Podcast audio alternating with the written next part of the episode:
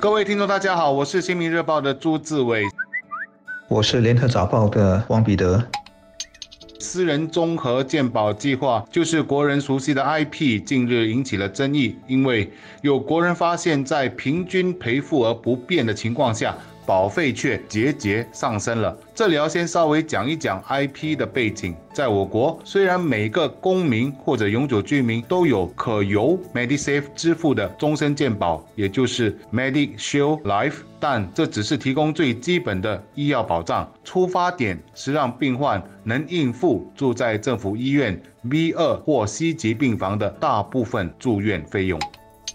在星期一，《海峡时报》和《联合早报》的头版新闻都报道了新加坡医药协会针对 IP 和保险公司所做出的强烈声明。协会宣布将会设立委员会，收集对保险公司的投诉，为公众发声。另外，他们也将会为各家保险公司进行排名。这一切都指向一件事：协会认为保险公司应该为附加险保费的上涨和保险客户的所赔额增加负责，协会也表明他们可以同意推出共同承担额，但保险公司应该解决咨询团不透明以及理赔偏低的问题。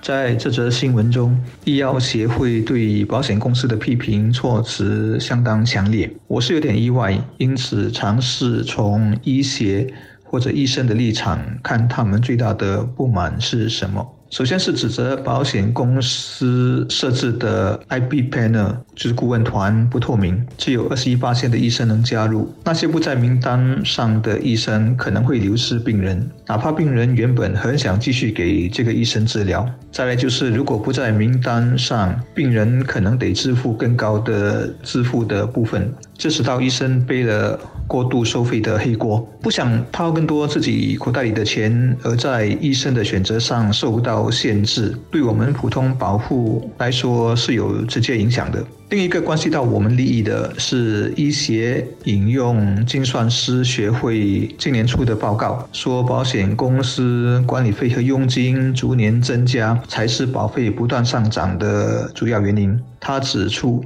目前仅七十五八千的保费用来理赔，医协因此呼吁当局规定保险公司必须将保费的八十五到九十八千用在理赔上，以更好的控制保费的上涨。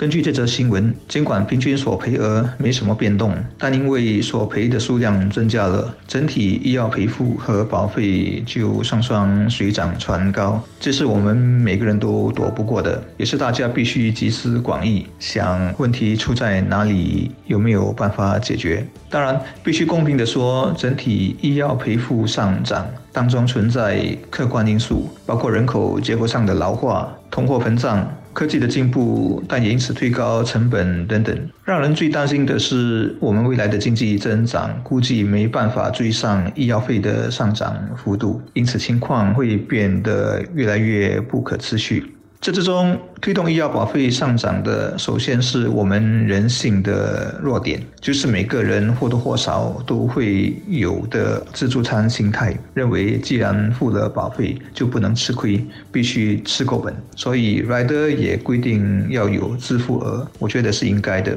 它多少可以克制一下人性，减少不必要的治疗或过度治疗。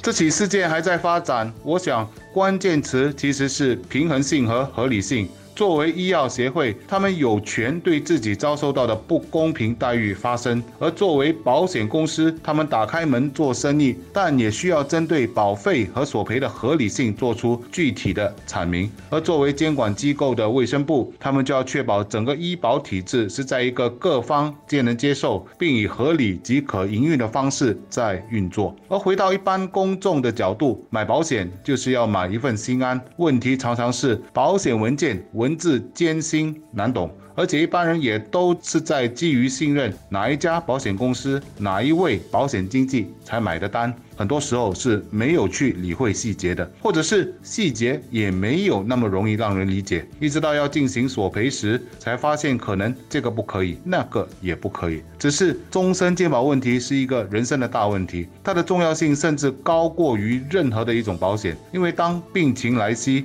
我们所要支付的医药费肯定是高于一般生活费用的。小市民肯定欢迎这一次医药协会向保险公司所提出的种种问题，大家也一定希望得到解答。当然，最大的希望是这样的保险在未来能尽量做到最大的透明度，这也能避免不必要的纷争。我们是不是也应该在医生这方面找答案？会不会有一些医生看到病人有 IB 甚至来的就过度治疗和索赔呢？我偶尔会听到这类你情我愿的故事，所以也许一些应该想想看，能怎么样去约束自己的医生。一些自己就承认每个行业都有坏苹果，因此在我看来，保险公司设立顾问团是有其道理的。政府公开一些医药或手术的收费幅度，让市场更透明，相信也会有帮助。另外，我也常想要抑制医药成本的上涨，是不是能从供应上着手？包括我们的医生比例够吗？是不是应该多培养或者承认更多的外国医学资格？我们一直在解决护士的短缺问题，除了引进外国护士，近年来也扩大了护士专业文凭和大学文凭课程的招生。但应对人口老化，我们医生的供应是不是滞后了？医生是不是受到太多的保护？这些我都没有答案。但基础经济学告诉我们，供不应求，价格就肯定是拉不下来的。